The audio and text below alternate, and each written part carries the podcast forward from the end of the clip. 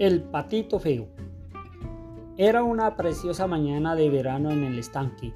Todos los animales que allí vivían se sentían felices bajo el cálido sol, en especial una pata que de un momento a otro esperaba que sus patitos vinieran al mundo.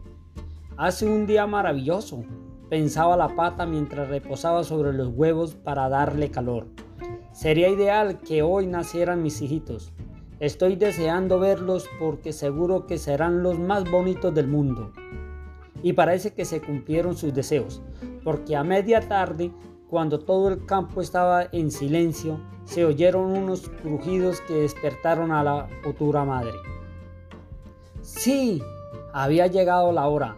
Los cascarones comenzaron a romperse y muy despacio fueron asomando